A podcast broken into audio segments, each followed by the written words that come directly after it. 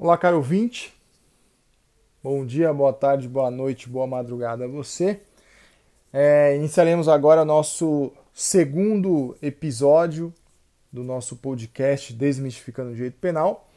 No episódio anterior, é, começamos a falar sobre as noções introdutórias, entramos ali no começo, é, para falar, no final, aliás, do, do, do podcast, começamos a falar um pouco sobre as funções do direito penal. Tivemos um problema técnico ali e acabei não concluindo é, essa parte, mas daremos sequência a partir de agora, tá ok? Vamos lá. É, como eu estava dizendo no final do último episódio, é, o direito penal como proteção de bens jurídicos, ele vai se preocupar com bens jurídicos mais relevantes para a sociedade. E como eu estava dizendo, é, ao papel de definir né, qual é o bem relevante mais qual é o bem mais relevante para a sociedade é da criminologia. É a criminologia como ciência empírica, como ciência que estuda a, o criminoso, a vítima, a sociedade e assim por diante, e o fato, né, o fato social, é, é ela que vai trazer e vai dizer ao direito penal, com base na experiência, inclusive, da própria sociedade, se aquele bem é ou não é relevante para o direito penal. Então é a partir deste momento que nós, operadores do direito, ou seja, o legislador, define um crime como tal. Se aquele bem não é mais relevante para a sociedade ao ponto de se eu deixar de tipificá-lo como crime, ele ainda não, não causar uma desordem social, então ele não é mais relevante para a gente, tá ok? É... Nesse sentido, o legislador ele seleciona em um Estado democrático de direito os bens especialmente relevantes para a vida social e por isso mesmo merecedores da tutela penal. Então, dessa forma, a noção de bem jurídico acarreta na realização de um juízo de valor positivo acerca de determinado objeto ou situação social e de sua importância para o desenvolvimento do ser humano. E para coibir e reprimir as condutas lesivas ou perigosas a bens jurídicos fundamentais, a lei penal se utiliza de rigorosas formas de reação, às, ou seja, as penas e medidas de segurança. Então, é, a proteção de bens jurídicos é a missão precípua que fundamenta e confere legitimidade ao direito penal, em conformidade com a orientação do Superior Tribunal de Justiça. Né? Então, é, o, o, segundo o STJ, o respeito aos bens jurídicos protegidos pela norma penal é, primariamente, interesse de toda a coletividade sendo manifesta a legitimidade do poder do Estado para a imposição da resposta penal cuja efetividade atende a uma necessidade social. Tá ok? É, então, essa é a primeira função, uma das funções bastante, aliás, é uma função bastante conhecida né, do direito penal. Nós vamos estudar bastante, é, vocês vão perceber nos próximos episódios, ao longo né, de vários episódios que nós vamos ter aqui, vamos falar muito sobre é, a função do direito penal como proteção de bens jurídicos. Ok? Pois bem, é, essa função aqui, entendam, para sim é importante que eu não proteja qualquer bem. Eu preciso fazer a proteção de bens mais relevantes. E é daí que surge o caráter né, fragmentário e subsidiário de direito penal. E consequentemente, né, trazendo aqui para os princípios, a gente tem aqui o princípio da função social do direito penal. Ou seja, qual é a função do direito penal? Ok? Pois bem, inclusive nós temos um princípio que chama exclusiva proteção de bens jurídicos. Esse princípio, inclusive, decorre dessa função aqui, que é a função de proteção de bens jurídicos. Tá certo? Vamos avançar. Direito penal como instrumento de controle social. É, ao direito penal é também reservado o controle social ou a preservação da paz pública, compreendida como a ordem que deve existir em determinada coletividade. Então, dirige-se a todas as pessoas, embora nem todas elas se envolvam com a prática de infrações penais. Ao contrário, apenas a minoria envereda pelo caminho da criminalidade, seja por questões morais, seja pelo receio de aplicação da lei penal e etc. Então, essa função, embora relevante, não tem se mostrado plenamente eficaz. Né? Por quê?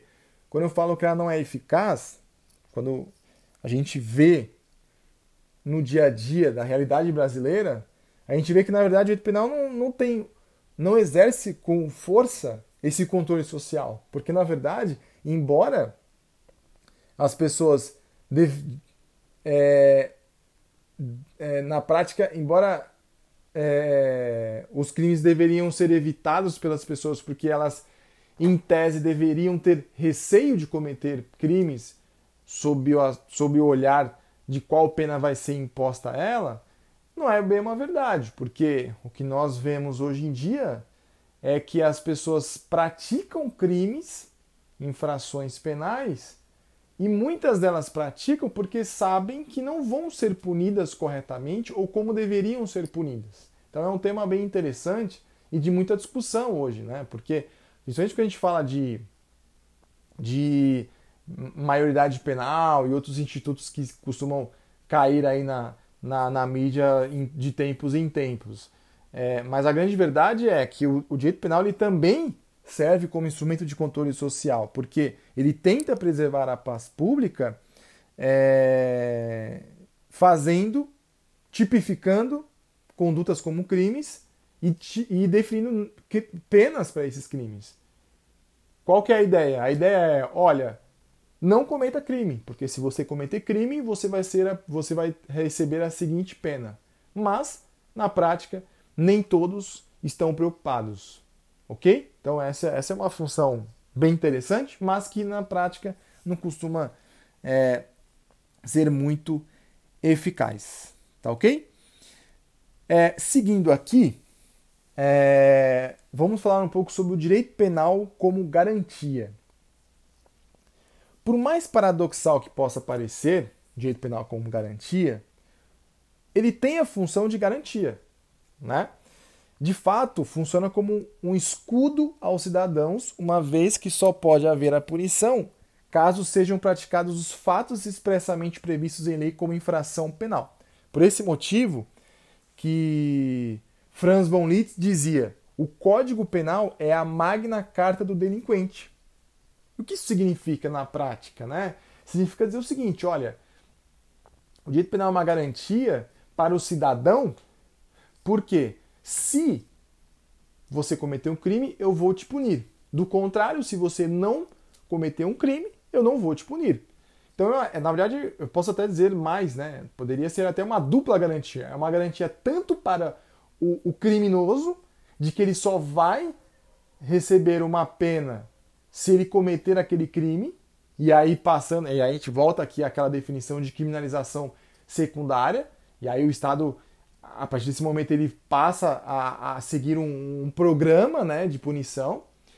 E por outro lado, a outra garantia é do cidadão que não comete o crime. Ou seja, é a garantia de que se alguém cometer uma infração penal, aquela pessoa vai ser retirada da sociedade para que ela cumpra aquela pena e que aquele cidadão que não cometeu o crime ele tenha aquela sensação de segurança, de garantia de que quem comete crime não fica num convívio social, ok?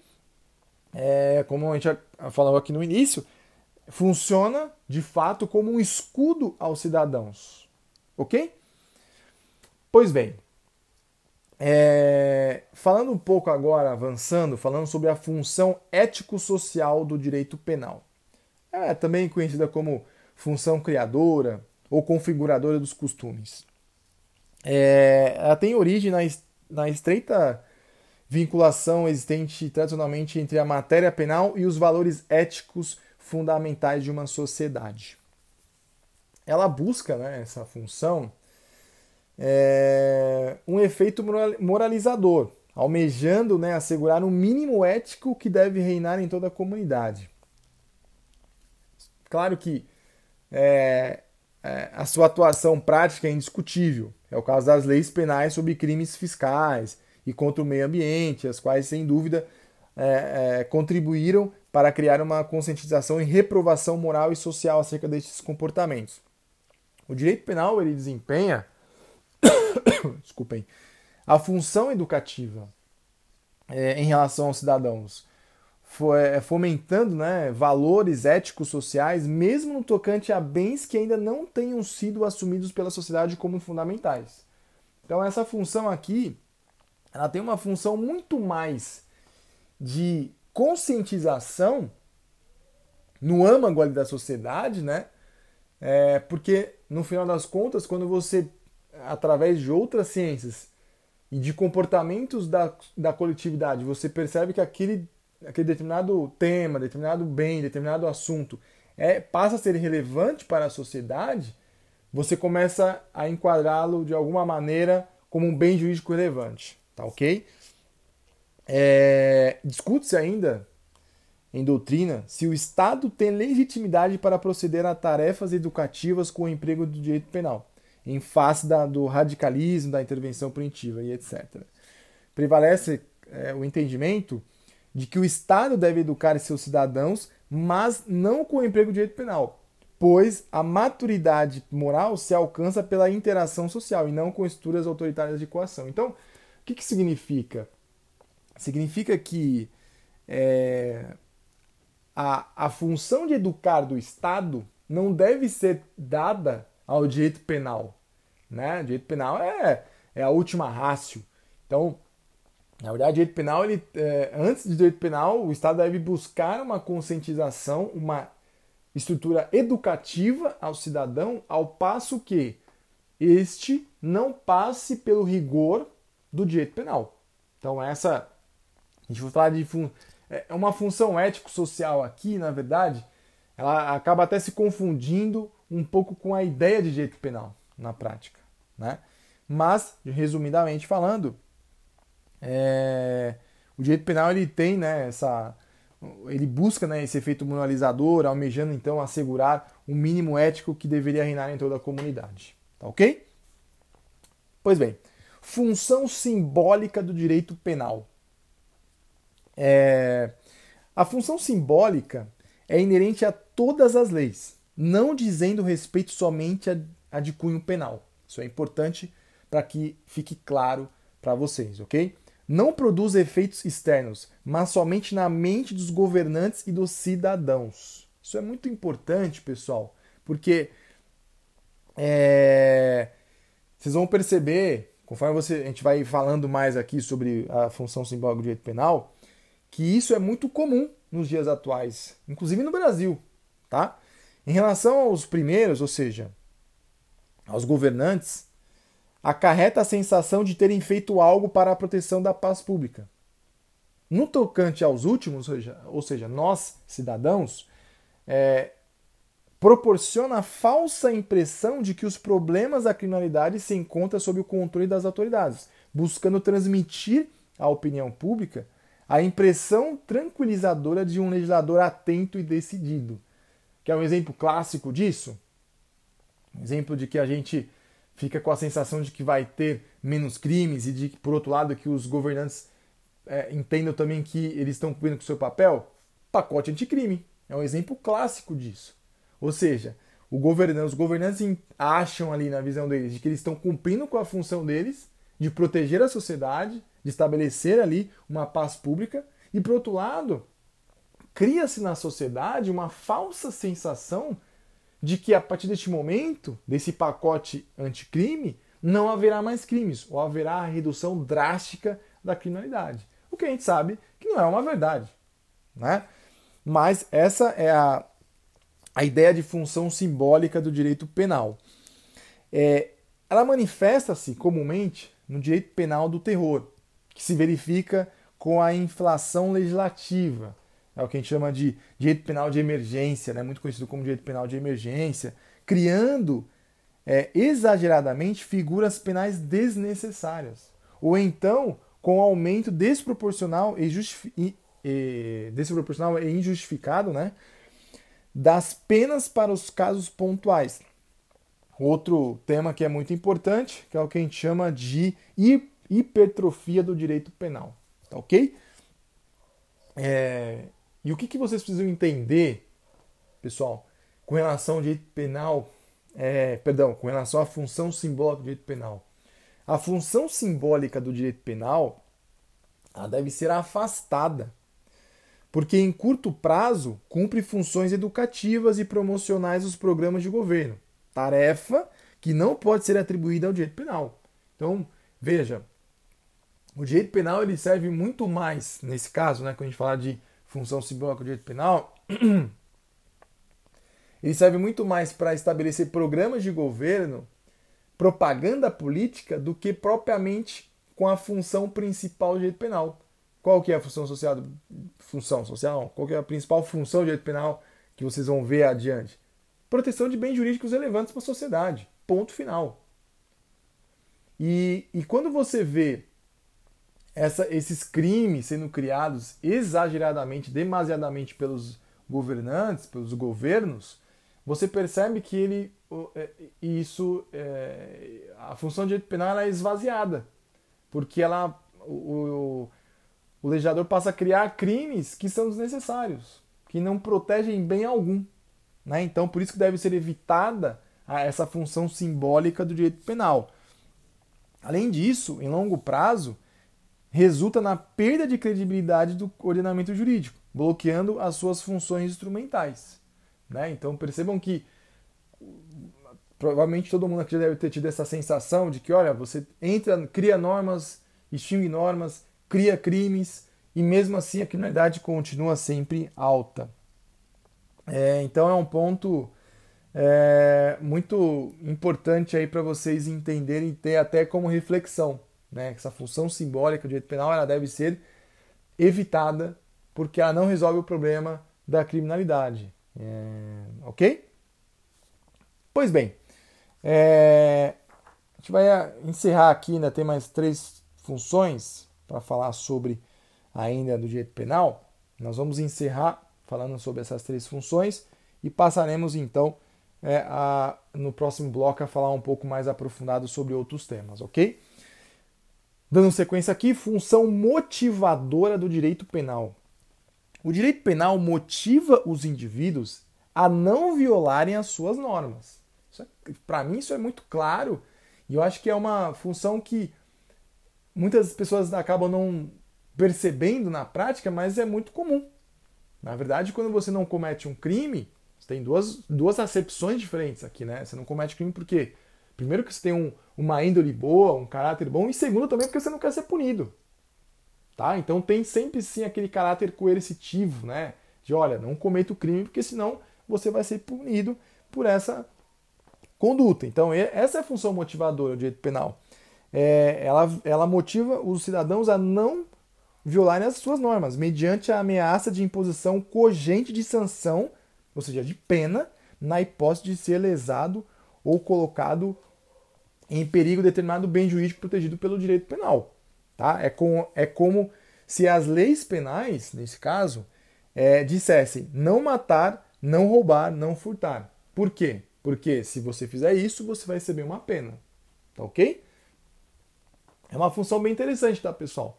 É, e parece, você, olhando aqui né, essas, essas definições e funções de direito penal, você fala, poxa, mas é um tema muito inicial, né, professor?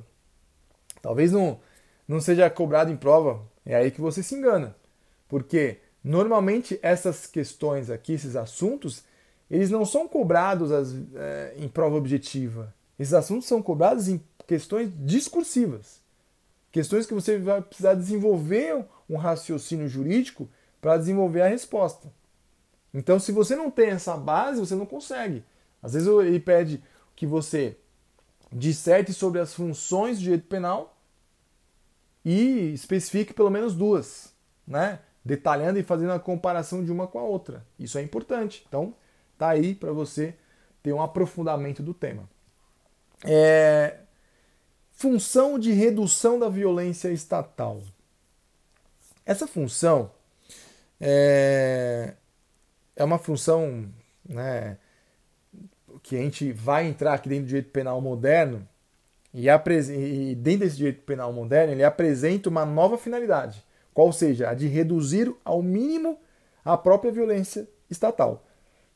Já que a imposição de pena, embora legítima, representa sempre uma agressão aos cidadãos.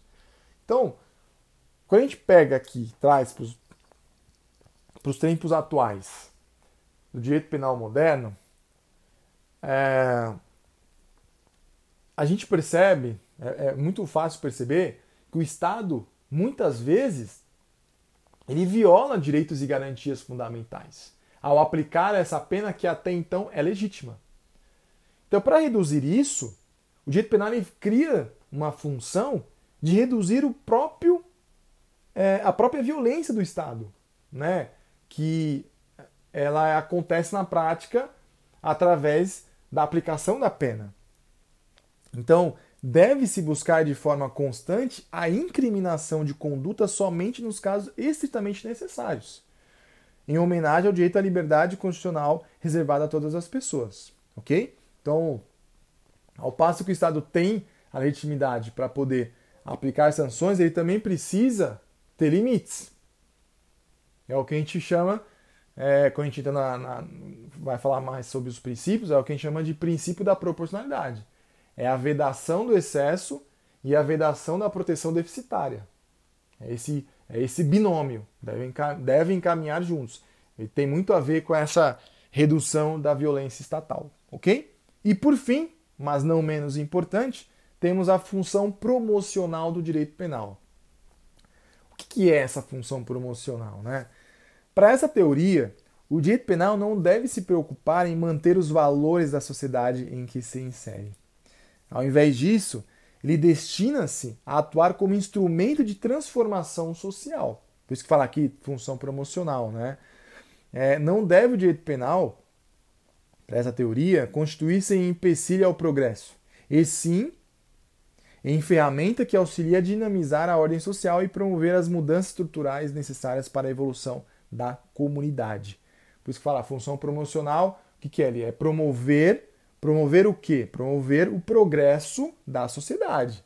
A ideia do direito penal é, não é barrar o cidadão, fazer com que a sociedade fique ali parada, estagnada. A ideia dele é conter a criminalidade, estabelecendo é, figuras como tidas como crimes estabelecendo penas e punindo de forma rigorosa e respeitando as regras do jogo, né? E ao mesmo tempo fazer com que a sociedade tenha um progresso, continue evoluindo como coletividade. É o que a gente chama de função promocional do direito penal.